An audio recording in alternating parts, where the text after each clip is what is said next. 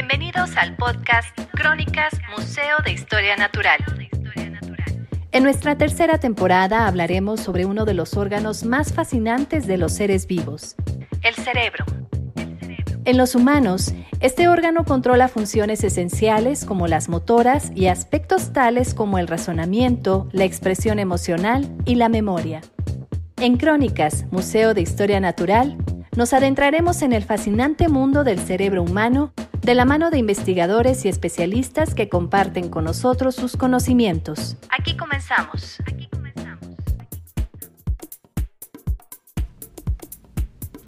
Hola, ¿qué tal? Mi nombre es Lucy Ordaz.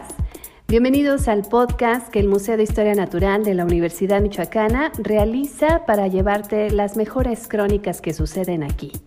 Dentro de sus actividades, la Semana Internacional del Cerebro este año contó con una excelente participación de investigadores que trabajan en esta área, donde pudimos escuchar temas muy interesantes que hemos estado compartiendo contigo en esta tercera temporada de nuestro podcast.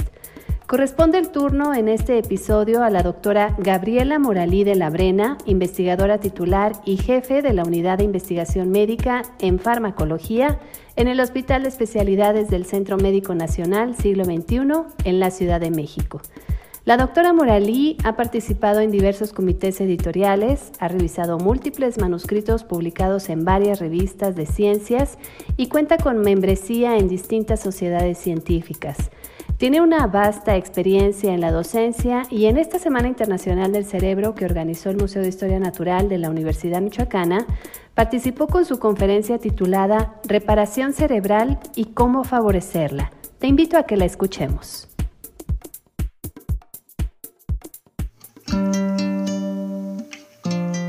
El cerebro es un órgano muy vulnerable que se daña fácilmente por condiciones externas y el estilo de vida por ejemplo, los golpes, la exposición a contaminantes en el ambiente, como puede ser el ozono, el monóxido de carbono y otros, el tabaquismo, el estar alimentándose a base de dietas hipercalóricas como pueden ser altas en carbohidratos y lípidos, el dormir poco, el estar sometidos a un estrés crónico, y la falta de estímulos y ejercicios físicos y mentales, todas estas condiciones del ambiente o del estilo de vida pueden provocar un daño cerebral importante.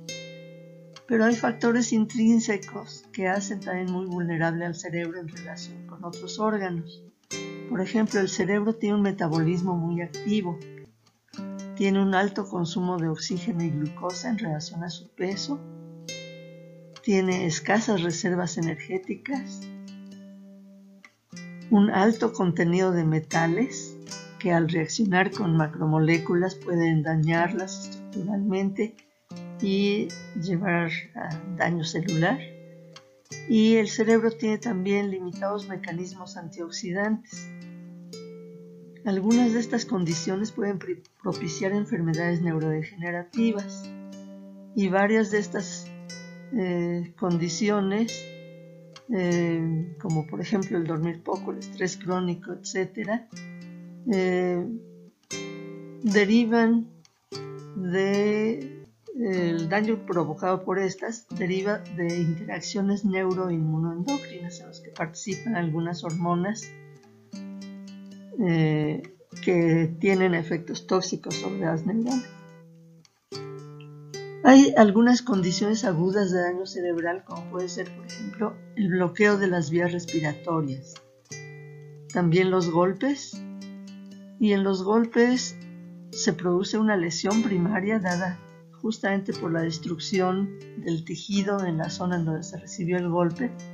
Pero también puede haber una lesión secundaria posterior que es ocasionada por la ruptura de vasos sanguíneos que hace que entonces se reduzca el aporte sanguíneo eh, alrededor del sitio de la lesión. En cuanto a la reducción del flujo sanguíneo, esta puede ser aguda, como en el caso de un paro cardíaco, lo que lleva a una isquemia global, en donde todo el cerebro está eh, desprovisto del flujo sanguíneo suficiente y el evento vascular cerebral, que sería una isquemia de tipo focal, que afecta exclusivamente una región por la obstrucción o por la ruptura de, de una arteria principal dentro del cerebro. Pero la reducción del flujo sanguíneo también puede ser crónica, como por ejemplo en el caso de la isquemia focal, en la que no se logra reperfundir el tejido, no se logra eh, eh, quitar el, eliminar el bloqueo de las arterias que habían quedado em, obstruidas por algún trombo, por algún coágulo, pero también hay una condición de hipoperfusión cerebral crónica en la que la reducción del flujo sanguíneo es moderada, eh, pero, permanente o al menos eh, por un tiempo muy prolongado, lo cual trae también por consecuencia el daño cerebral. La reducción del aporte sanguíneo al cerebro tiene consecuencias graves en la integridad física del cerebro y en su funcionamiento, dado que, como se mencionó anteriormente, el consumo de oxígeno y glucosa de este órgano es muy elevado en proporción a su peso. Los datos epidemiológicos de mortalidad y de discapacidad por paro cardíaco y por, eh, por evento vascular cerebral lo señalan entre las dos principales causas de mortalidad y de discapacidad respectivamente, siendo problemas prioritarios de salud. Los principales fenómenos de daño por isquemia cerebral y que también son relativamente similares o algunos de ellos son similares cuando se produce un daño traumático eh, son los siguientes. La reducción del aporte sanguíneo al cerebro provocado por un fenómeno isquémico resulta en una falla metabólica que provee de energía a las células nerviosas, alteraciones en los mecanismos celulares esenciales para el funcionamiento neuronal, producción de compuestos altamente reactivos de oxígeno y nitrógeno, fenómenos de inflamación, fenómenos de acidosis por la interferencia con el metabolismo energético normal al reducirse el oxígeno y glucosa, ruptura de macromoléculas esenciales que pueden dar lugar a la muerte por necrosis y fenómenos de muerte por apoptosis.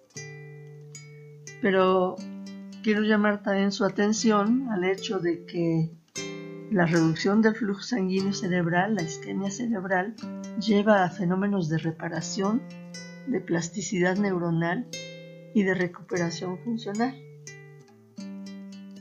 Y entre los mecanismos de sobrevivencia que son también inducidos por la isquemia está la síntesis de proteínas de choque térmico, está el incremento de algunos mecanismos antioxidantes, está la producción de citocinas antiinflamatorias que contrarrestarían a los fenómenos de inflamación y está el incremento en la síntesis de factores de crecimiento, de neurotrofinas, que son los principales eh, factores que contribuyen a la plasticidad y a la recuperación. Y en cuanto al curso temporal de los fenómenos que ocurren después de un periodo de isquemia, eh, podemos encontrar algunos de los que ya mencionamos, como es el ingreso de calcio y sodio a las, a las células por la falla de los intercambiadores iónicos, la liberación de glutamato, la formación de radicales eh, de oxígeno y de nitrógeno. Todos estos fenómenos se presentan en los primeros minutos después de la reducción del flujo sanguíneo cerebral como consecuencia de esto vienen fenómenos de necrosis que se inician un poco después que estos fenómenos que sí son muy inmediatos, los de necrosis, ocurrirían dentro de las primeras horas. Los fenómenos de inflamación también se inician en las primeras horas, pero pueden persistir todavía hasta semanas después de la reducción del flujo sanguíneo. Hay fenómenos de reparación y de remodelamiento cerebral que pueden también iniciarse en las primeras horas, pero que van a alcanzar su máximo en los días siguientes a la isquemia y persistir todavía por semanas posteriores al evento. Y hay fenómenos de plasticidad y recuperación funcional que normalmente se inician después de los primeros siete días, que tienen su máximo en las siguientes semanas y pueden persistir todavía meses después de la reducción del flujo sanguíneo.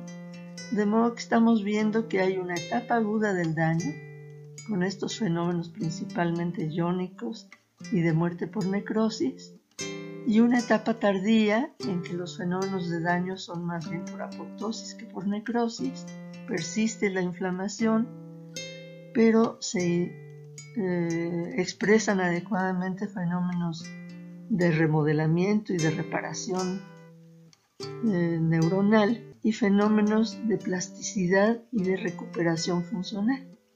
Entre los principales fenómenos de reparación y de plasticidad cerebral se encuentran los siguientes. La neurogénesis, que sería la formación de nuevas neuronas, aún en el estado adulto, a partir de progenitores neurales, los cuales pasan por varias etapas de proliferación, de diferenciación y de maduración. Luego ocurre también un aumento en las ramificaciones dendríticas. Hay también una formación o un aumento de las espinas dendríticas, generación y cambios dinámicos en las espinas dendríticas de las neuronas, que son los sitios en donde se encuentran las principales sinapsis con las que se recibe la información aferente de las neuronas presinápticas. Entonces, esta espinogénesis tiene también como consecuencia un aumento en el número de sinapsis, en el número de contactos entre neuronas. Hay también fenómenos de angiogénesis consistentes en la proliferación y extensión de los vasos sanguíneos, con lo cual se promueve también la recuperación de la irrigación en las zonas afectadas hay una remodelación axonal, no solamente hay cambios en las dendritas, sino también en los axones, de modo de que hay una guía y una extensión de los axones hacia sus blancos, con los cuales van a establecer contacto. Hay expresión de genes de sobrevivencia y crecimiento, y hay un aumento de la actividad neuronal por neurotransmisores. Hay que diferenciar entre los fenómenos de, neuroprotección y los fenómenos de neuroreparación. Ha habido en las décadas anteriores una amplia investigación para conocer o para identificar los fenómenos de daño por isquemia y las maniobras o tratamientos que reduzcan el daño cerebral en la etapa aguda, esta que mencionamos. Desafortunadamente, los estudios que se han realizado de neuroprotectores y que dan muy buenos resultados en los modelos animales, en los modelos experimentales, no han sido tan exitosos cuando se trata de llevar estos tratamientos a la clínica. Y además no ha habido tampoco suficientes progresos en el desarrollo de tratamientos que reduzcan el daño al aplicarse en etapas tardías, casi los que se han estudiado son aquellos fármacos que pueden ser efectivos en etapas agudas, en la etapa aguda, perdón, ni ha habido tampoco progresos en el desarrollo de tratamientos que promuevan la recuperación una vez que el daño ocurrió. En los pacientes eh, que sufrieron algún accidente vascular cerebral, hace tiempo, en sus inicios, se aplicaban las maniobras de, rehabilitación física temprana en forma intensiva, pero esta estrategia ha sido sustituida con mejores resultados por la rehabilitación física en etapas más tardías. Esto puede corresponder a que cuando se impone una terapia de rehabilitación física temprana en las semanas en las que están ocurriendo los principales fenómenos de daño, esto puede no encontrar las condiciones más favorables para los fenómenos de recuperación. En cambio, la rehabilitación en etapas más tardías puede tener mejores resultados por esta razón. Hay que tener en cuenta que la plasticidad cerebral a lo largo de la vida, por la capacidad intrínseca del cerebro de modificar su estructura y su función después de un daño, ofrece la oportunidad de una reparación duradera. En cuanto a las estrategias que promueven fenómenos de reparación, eh, se encuentran los siguientes. La acupuntura y la electroacupuntura. Estas estrategias modulan la respuesta inflamatoria y permiten la reparación. Terapias de movimiento restringido asistido, en los cuales se da movimiento a, aquellos miembros, ya sea brazos o piernas, que por el accidente vascular cerebral eh, tuvieron un fenómeno de eh, inmovilidad. Estas terapias de movimiento asistido aumentan la angiogénesis, pero aumentan también la neurogénesis y parece ser que estos fenómenos contribuyen a la recuperación funcional. El ejercicio físico es una de las estrategias más exitosas también para la reparación de un cerebro dañado porque aumenta la producción de factores neurotróficos, que son los que promueven la plasticidad neuronal. Hay unas estrategias conocidas como estimulación pareada asociativa, que también mejoran la plasticidad sináptica y por lo tanto mejoran el desenlace funcional. La estimulación eléctrica transcraneal también ha mostrado, aunque en algunas condiciones con mayor éxito que en otras, pero ha mostrado que aumenta el reclutamiento de células progenitoras neurales, con lo cual se incrementa entonces la neurogénesis y la, recuperación neuronal. Pero lo que es muy interesante es la plasticidad que se pone en evidencia también en cerebros sanos.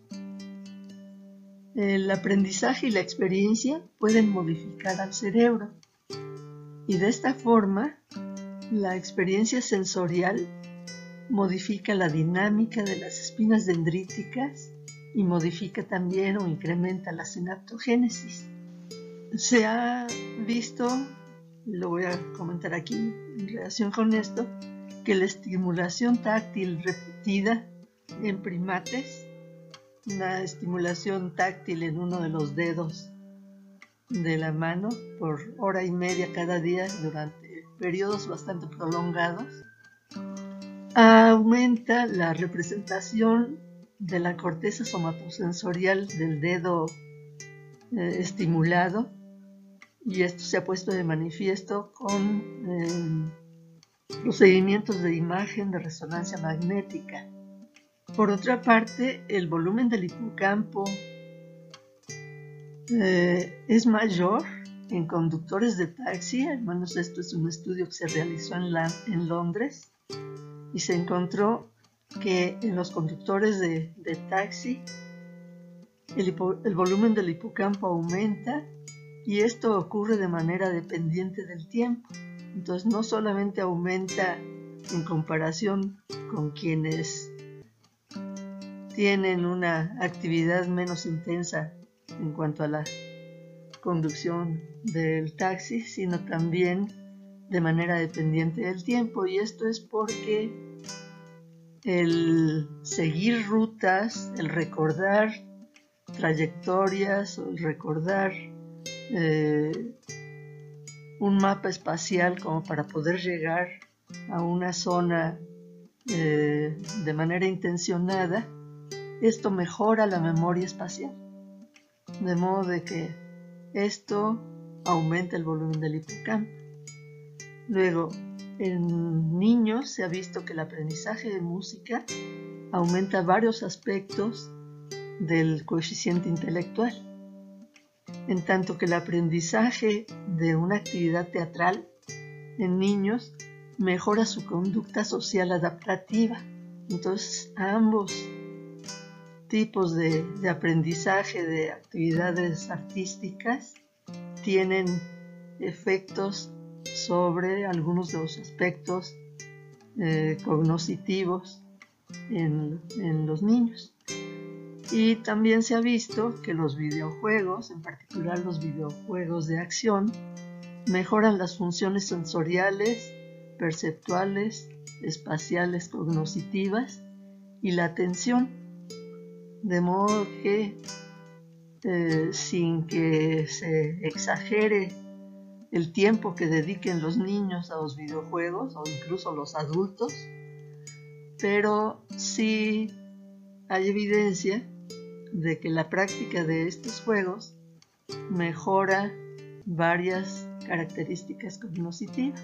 Y entonces como resumen, comentaría yo que para proteger al cerebro de condiciones externas perjudiciales y el estilo de vida como eran por ejemplo los que mencionamos muy al principio, pues habrá que evitarlas, evitar los golpes, en particular las eh, actividades extremas en las que es muy fácil eh, golpearse el cerebro o deportes en los que también es frecuente que haya golpes, entonces hay que evitarlos en lo posible. Evitar la exposición a contaminantes en el ambiente. Evitar el tabaquismo, eso sí es algo que eh, formando parte del estilo de vida depende directamente de, de la persona y puede ser posible entonces evitarlo. Evitar también la ingestión de dietas hipercalóricas, que hemos mencionado que producen también daño oxidativo y daño de diferentes tipos en el cerebro. Procurar dormir lo suficiente. Evitar condiciones que induzcan un estrés crónico. Procurar actividades que proporcionen diversos tipos de estímulos y realizar ejercicios físicos y mentales que promueven la eh, síntesis de factores neurotróficos y por lo tanto pueden promover fenómenos de plasticidad. Además, es conveniente realizar actividades que requieran de la memoria y de la orientación espacial, como es, por ejemplo, eso, el eh, tratar de resolver laberintos, seguir trayectorias eh, diferentes, pero siempre con el objetivo de llegar a una, a una meta, y la práctica o aprendizaje de tareas nuevas, como por ejemplo ajedrez, música, juegos de memoria, idiomas, etc. Pues de momento esto sería mi exposición. Muchas gracias por su atención.